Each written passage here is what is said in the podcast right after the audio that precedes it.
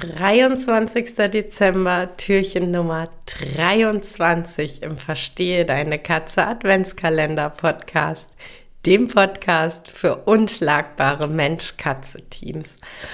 Und die vorletzte Episode dieses Adventskalenders möchte ich nutzen, um nochmal so ein bisschen im Kleinen und ein bisschen im Verkürzten eine, ja, quasi eine Lanze zu brechen für das Thema Tierversicherung. Ich ähm, war vor einigen Wochen auf einer Online-Veranstaltung, in der es in ähm, einem Beitrag um das Thema GOT ging und ähm, darum, wie es ähm, uns Tierhütern und klar, bei mir im Speziellen uns Katzenhütern ähm, jetzt so nach einem Jahr der äh, deutlichen Gebührenerhöhung eigentlich geht mit unseren Tieren. Und äh, zu Beginn dieses Vortrags wurden einige Daten aus verschiedenen, also ich möchte dazu sagen, nicht repräsentative Studien. Es waren ähm, Umfragen in unterschiedlichem Rahmen, auch in unterschiedlichem Setting. Also es ähm, wurden ähm, zum Beispiel Tierarztpraxen befragt, es äh, wurden äh, Tierhüter befragt, die zum Beispiel gerade in, in Tiermärkten einkaufen waren. Es gab Online-Umfragen.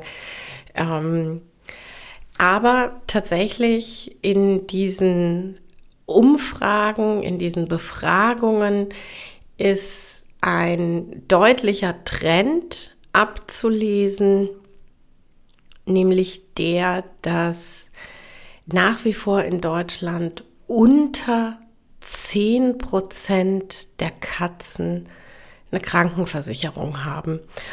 Und das finde ich echt schwierig.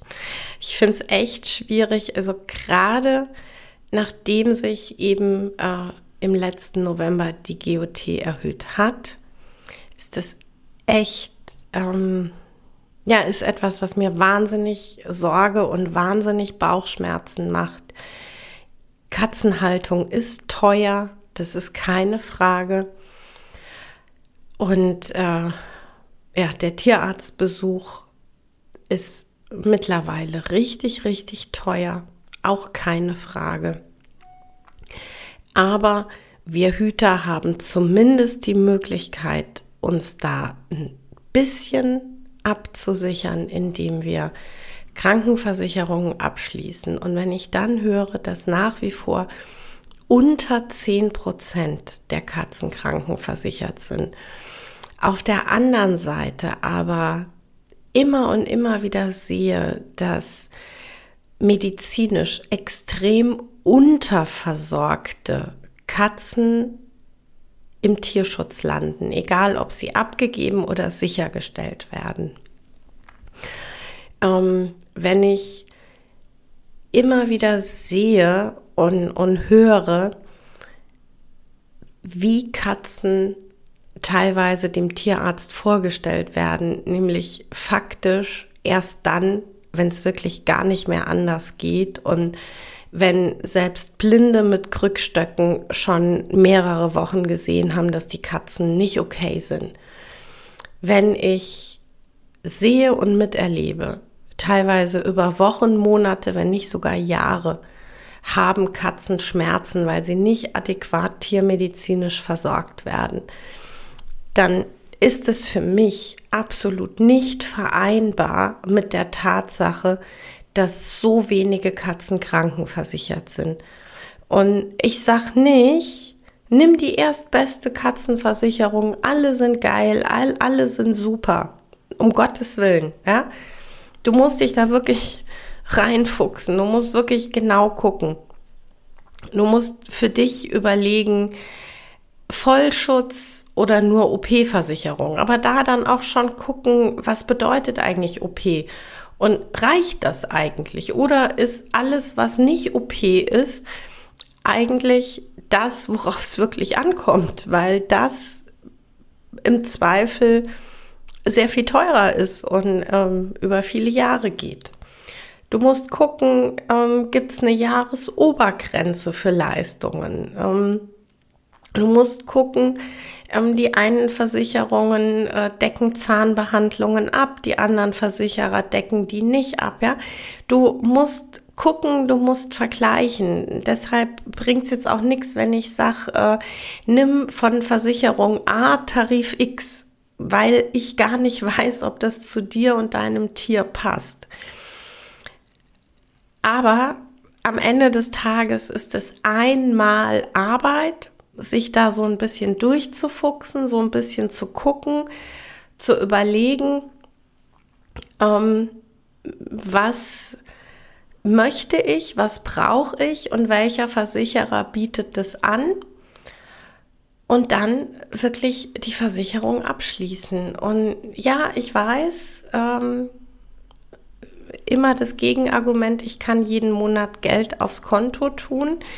Ja, das kannst du, macht aus meiner Sicht aber nur dann Sinn, wenn du Stand jetzt schon mal locker 5000 Euro einfach auf diesem Konto hast und dann jeden Monat drauf zahlst. Denn du weißt nicht, wann du das erste Mal an dieses Konto ran musst. Und im Zweifel hast du nicht sechs, acht, zehn Jahre Zeit ranzusparen. Im Zweifel hast du noch nicht mal sechs Monate Zeit, irgendwie Geld anzusparen, weil der Notfall schneller eintritt, als du es dir wünschst. Deshalb, ein Konto ist nicht schlecht, aber da muss erstmal ein Grundstock da sein. Da muss erstmal Fleisch an die Knochen. Das zweite ist, dass ich immer wieder das Argument höre, ja, aber dann zahle ich jeden Monat ein, und vielleicht muss meine Katze nie zum Tierarzt. Ähm, also ich glaube schon mal nicht, dass deine Katze nie zum Tierarzt muss.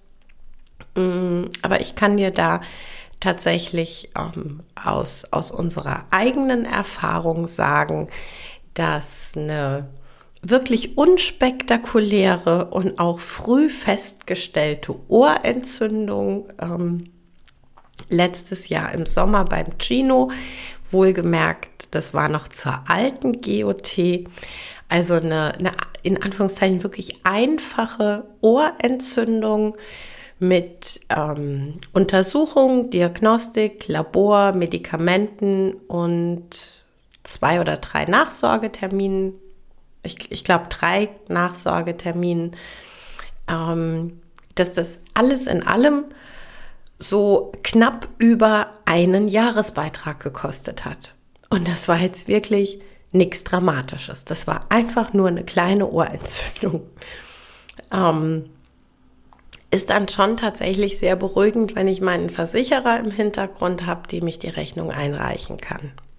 Ist einfach so. Ähm, und das, das letzte, in Anführungszeichen, Gegenargument, das ich immer wieder höre, ist, ja, aber ich muss mit den Kosten trotzdem in Vorleistung gehen. Ähm, ja, tatsächlich stimmt das bei ganz, ganz vielen Praxen und ähm, ich verstehe auch total den Hintergrund. Dadurch, dass wir Katzenhüter von den Versicherungen nicht, wie es im Humanbereich ist, so eine Chipkarte haben, die in der Praxis eingelesen werden kann, ähm, weiß der Tierarzt ja überhaupt nicht, ob ich wirklich versichert bin. Ne? Also ich kann ihm ja auch sagen, mein Tier ist äh, bei der Versicherung Hyopai und dann gehe ich ohne bezahlt zu haben. Der Tierarzt wendet sich an meine Versicherung und sagt, hier, ich hätte gern für das Tier von Familie Knispel die und die Rechnung beglichen. Und dann sagt die Versicherung Hyopai, ja, das ist toll. Ähm, wir hätten halt gerne von Frau Knispel erstmal die ausstehenden vier Monatsbeiträge, denn die hat seit September ähm, keine Versicherungsbeiträge mehr gezahlt und damit ähm, bringen wir jetzt keine Leistung. Und am Ende sitzt dann der Tierarzt auf seinen Kosten. Ne? Die Versicherung sagt, nee, zahle ich nicht. Und ich bin ja erstmal ohne Bezahlung aus der Praxis gewandert. Und wenn ich das schon so mache, also wenn ich nicht zahle, wenn ich sage, ach, der ist versichert, ich weiß aber, ich habe doch gar nicht die, äh, die äh, Versicherungsgebühren gezahlt, dann ist naheliegend, dass ich mit äh, meiner Zahlungsmoral jetzt nicht gerade in der ersten Reihe stehe. Und äh, dann bleibt am Ende des Tages der Tierarzt auf seinen Kosten sitzen. Das ist der, der ähm, ja quasi vorrangigste Grund, warum Tierarztpraxen nicht immer oder ganz viele ganz generell nicht mit, ähm, mit Tierversicherung, also nicht mit Tierversicherungen direkt abrechnen. Manche tun es mit manchen Versicherern, ähm, muss man aber wirklich individuell fragen. Ne? Also nicht, weil jetzt irgendwie Trutchen aus Hintertupfing zu dir sagt, ach, ich bin bei Versicherung so und so und äh, der Tierarzt rechnet mit der ab, dann bedeutet das nicht, dass äh, dein Tierarzt automatisch mit der Versicherung auch direkt abrechnet. Das entscheidet der Tierarzt, ob er das macht. Das ist nur ein Angebot von verschiedenen Versicherern. Ne? Also da immer fragen. Auf der anderen Seite, wenn es darum geht, eben in Vorleistung zu gehen, wenn man in seiner Tierarztpraxis bekannt ist, wenn die Tierarztpraxis weiß, dass man seine Rechnungen zahlt, ähm, ist es ganz oft einfach so, dass man mit dem Tierarzt auch offen und ehrlich sprechen kann und sagen kann, boah, ist jetzt echt eine verdammt hohe Rechnung und äh, ihr wisst, das Tier ist krankenversichert, ähm, kann ich so und so viel quasi anzahlen und den Rest zahle ich sofort, wenn meine Versicherung geleistet hat. Keine Garantie, dass dein Tierarzt Ja sagt, aber nicht komplett ausgeschlossen. Ne? Also von daher es gibt da immer Möglichkeiten ähm, und egal wie man es dreht und wendet, das Tier versichert zu haben, ist, wenn, wenn man nicht ordentlich, ordentlich Geld auf der hohen Kante hat und ähm, da rede ich persönlich dann wirklich davon, irgendwie 10.000 oder 15.000 Euro irgendwo auf dem Katzenkonto liegen zu haben. Also wenn man das nicht so ohne mit der Wimper zu zucken hat, ist aus meiner Sicht eine Katzenversicherung wirklich wichtig und ähm, gehört eigentlich einfach dazu um unsere Tiere wirklich gut und adäquat versorgen zu können. Hab einen schönen Tag.